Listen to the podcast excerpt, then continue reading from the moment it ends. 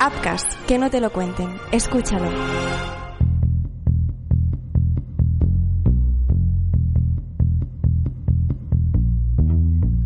Hace exactamente un año, un suceso terrible azotó nuestras navidades. Habíamos digerido ya la cena de Nochebuena y la comida de Navidad cuando todo se rompió en una vivienda del barrio de los Palmerales de Elche. Eran aproximadamente las once de la noche. Muchos vecinos de la zona descansaban fruto de la resaca del día anterior. Otros apuraban la jornada con una tradicional película de Navidad. Pero independientemente de lo que estuvieran haciendo, todos escucharon aquel estruendo. Un sonido seco y vacío. El de una bala, la que atravesó la cabeza de aquella mujer de 25 años paraguaya. Al día siguiente, los medios de comunicación abrían con aquella noticia que sobrecogió a España. Lo que hoy, 365 días más tarde, recordamos como el crimen de la Navidad. Hola, mi nombre es Marc Truco. Bienvenidos a Crímenes Ibéricos, el podcast donde van a parar los casos más negros de la historia de España. Un podcast de Apcas dirigido por Joan Prats, producido por Mar Jiménez y escrito por Carlos Rojas. Empezamos.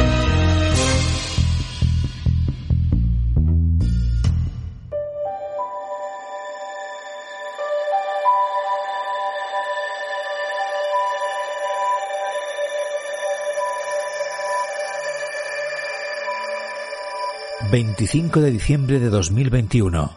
En Elche, como en el resto de las ciudades de España, la gente se reúne para comer. Algunos con la cara más larga que otros. Todos echamos de menos a alguien en Navidad. Siempre hay un mensaje que no hemos enviado, o recordamos algo que nos hizo felices y que ya no podemos tener. Es un pensamiento muy típico de estas fechas tan señaladas. Por supuesto, las relaciones pasadas también suelen pasar por nuestra mente. Hay cosas que unen para siempre. Un hijo es una de esas cosas, más todavía si tiene aún tres años. Ese era el caso de nuestra protagonista, Yolanda. A diferencia del resto de sus vecinos, ella comía sola. También había cenado sin nadie el 24 las lágrimas fueron las únicas acompañantes de una noche durísima en la que las personas que más le querían estaban a miles de kilómetros de distancia. Ella era paraguaya, tenía 25 años y su situación en España era irregular. Había venido en busca de un futuro, como tantas otras personas, pero algunas de sus decisiones no habían sido las mejores. No había consuelo para aquel llanto lleno de tanto dolor. Pero nadie podía oírle de vez en cuando, la pantalla de aquel móvil se iluminaba. Entraba algún que otro mensaje de grupos e incluso de alguna persona de la que en realidad no quería saber nada. La situación con su expareja no era la mejor. Las discusiones eran constantes. Hacía un tiempo que él había salido de su vida. Había conocido a otra persona. Aunque a Yolanda le doliera, era lo mejor que le podía pasar. Era una persona con malas influencias, Tenía solo 21 años y ya estaba metido en el mundo de la droga. Era violento. Alguna vez había vivido episodios peleagudos y ahora tenía miedo. Aquellas conversaciones por WhatsApp no eran normales. Él le insultaba y le increpaba. Incluso fuera de su vida, aquel chico seguía condicionando su estado mental cada día. Yolanda cada vez hablaba menos con la gente no encontraba el apoyo psicológico en ninguna persona y se sentía desprotegida. Pero no imaginaba lo que iba a suceder. Ya había anochecido y la comida de Navidad era historia. En los palmerales apenas había gente transitando la calle. Todo estaba en calma. Pero la casa de Yolanda estaba a punto de convertirse en el ojo del huracán. En el portal se escucharon golpes.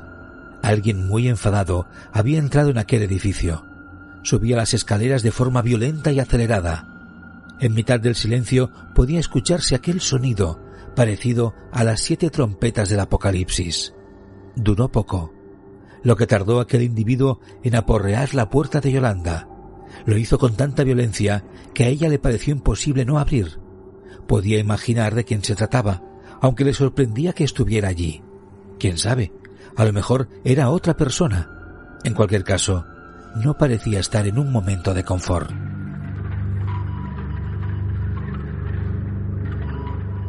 No pasaron muchas cosas. Los vecinos no escucharon gritos ni platos rompiéndose. No sería una de esas escenas que provocan que alguien llame a la policía. Algunos conocían a Yolanda. Se la habían encontrado en el portal o comprando el pan cerca de casa. A todos les parecía una chica tímida y quizá algo desubicada, pero ninguno podía imaginar que aquello iba a terminar así. No hubo sonidos raros, hasta que una bala hizo retumbar aquel sitio. Fue una sola vez, un punto y aparte, y a la vez un punto final. Pero el de la vida de Yolanda, aquella joven de 25 años, estaba muerta. Serían aproximadamente las 11 de la noche cuando la policía confirmó que se trataba de aquella chica paraguaya. Encontraron un solo casquillo de bala ubicado en su cabeza. Un solo disparo había servido para matarle al instante. La policía encontró pocas pistas en aquel lugar, pero intuyeron que en el entorno podía estar la clave. No tardaron en montar un dispositivo especial para encontrar al responsable de aquel episodio tan triste. Pronto, los agentes descubrieron a lo que había estado sometida Yolanda, aquellos mensajes que recibía y el problema con su hija pequeña. El denominador común era el mismo, aquel tipo de 21 años que tanto le amedrentaba y que era el dueño de aquella casa. La policía revisó también el registro del sospechoso. No se había producido nunca una denuncia por violencia de género, pero lo que habían podido recoger del entorno de la joven sí que indicaba que aquel tipo le estaba infligiendo un daño brutal. Por tanto, el caso se investigó desde el primer momento como violencia machista, tal y como indicó la delegación del gobierno. Por su parte, el cuerpo de la joven se derivó al Instituto de Medicina Legal de Alicante para poder practicarle una autopsia. Sin embargo, pocas conclusiones había que extraer. Estaba claro que el asesinato había sido de un disparo y que no se trataba ni mucho menos de un suicidio. Las horas siguientes dejaron en evidencia a la expareja de Yolanda. No aparecía por ninguna parte. Parecía como si se lo hubiese tragado la tierra. Aquello alimentó aún más las sospechas por parte de la policía, que le buscó con ahínco. Habían pasado cinco días desde que se había cometido el asesinato y nadie por Elche se había topado con él. Sin embargo, la información que manejaba la policía descartaba una posible fuga. Estaba claro que se estaba escondiendo y de una forma muy precisa, aunque fue la mañana del 30 de diciembre cuando todo cambió. Por primera vez, alguien había descubierto algo. Se trataba de una anciana, la abuela de una hija de una pareja anterior de aquel tipo. En efecto, el sospechoso estaba escondiéndose en su casa. Según la versión de esta persona, él se había colado en aquella vivienda de la avenida Ausias Marc del barrio de Carrús en un momento en el que la propietaria no se encontraba en casa. Él sabía que era un refugio temporal, pero le servía para ganar tiempo y poder urdir un plan para burlar a la justicia.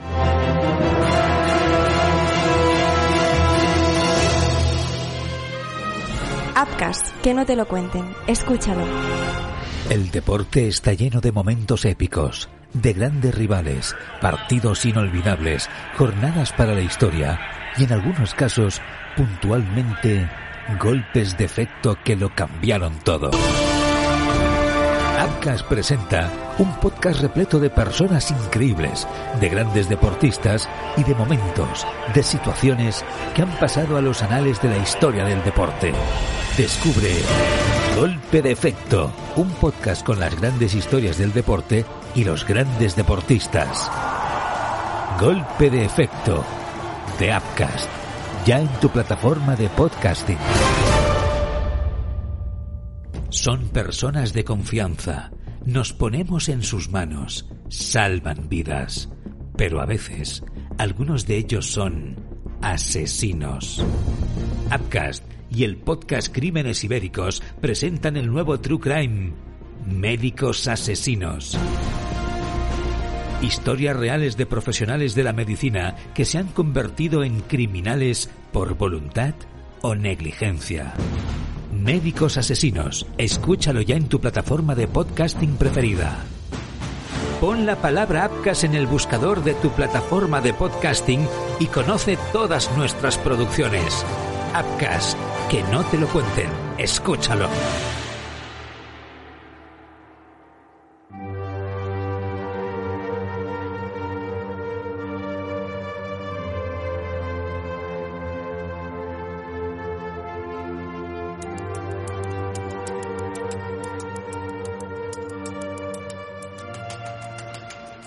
Los agentes se desplazaron rápidamente a aquel lugar. Querían hacerlo por las buenas, detener al tipo y procesarle rápidamente. Quién sabe, quizá comenzaba el año entre rejas tras un juicio rápido. Pero no iba a ser tan sencillo. Aquel chaval no iba a rendirse tan fácilmente. Cuando se le requirió que se entregase a la policía, se opuso con violencia. No dudó incluso en disparar a los agentes con un arma. Portaba una pistola de 9 milímetros y un fusil de asalto AK-47, conocido popularmente como Kalashnikov. Por suerte, sus tiros no llegaron a herir a nadie, aunque los agentes temieron por la vida de los cuatro rehenes que le acompañaban. Tuvieron que recurrir a los geos. Y después de una balacera matutina, finalmente pudieron reducirle y detenerle. A los agentes no les extrañó para nada que aquel joven hubiera sido capaz de matar a su expareja teniendo en cuenta su perfil y el numerito que había protagonizado aquella misma mañana. Estaba claro que se trataba de un desequilibrado con compañías muy peligrosas.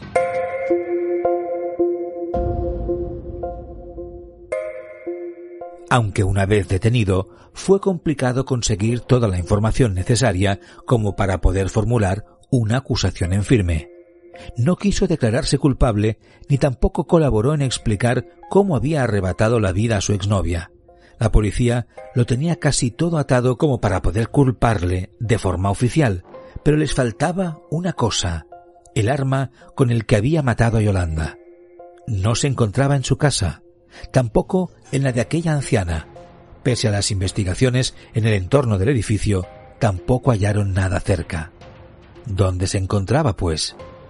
La respuesta aún tardaría en llegar. Sin embargo, el 2022 empezó para el sospechoso con una prisión sin fianza. En realidad, no solo se le imputaba el cargo por el asesinato a Yolanda, sino que también se le abrió otra causa en relación a su huida de cinco días y su posterior atrincheramiento. En concreto, se investigaba por los delitos de tentativa de homicidio, allanamiento de morada, atentado en concurso con homicidio en grado de tentativa y un delito de establecimiento de depósito de armas de fuego. Pero lo peor estaba todavía por llegar para él.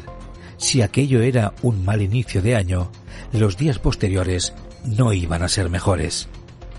El 10 de enero, los rotativos sorprendieron a propios y extraños con una noticia.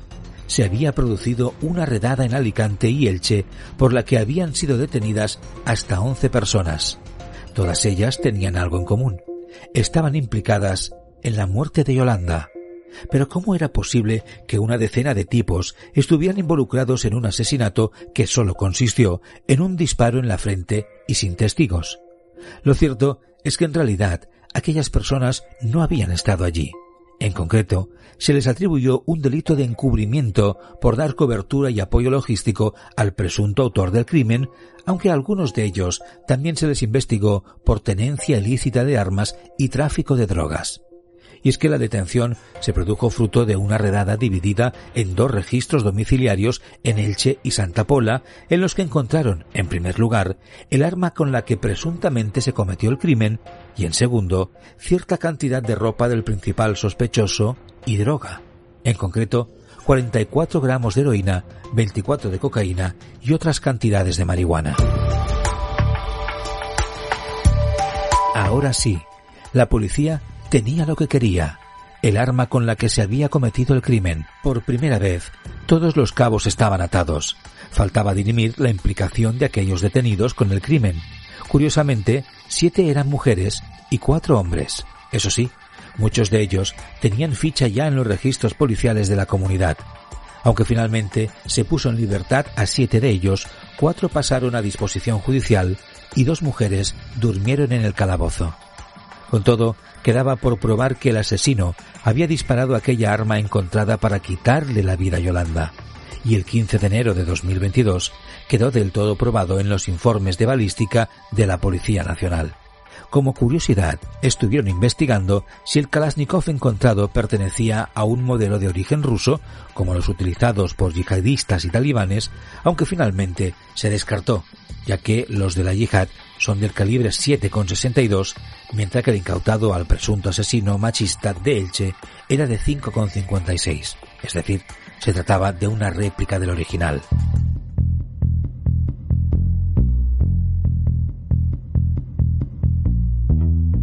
Hoy el crimen de Navidad es un recuerdo triste de unas Navidades pasadas.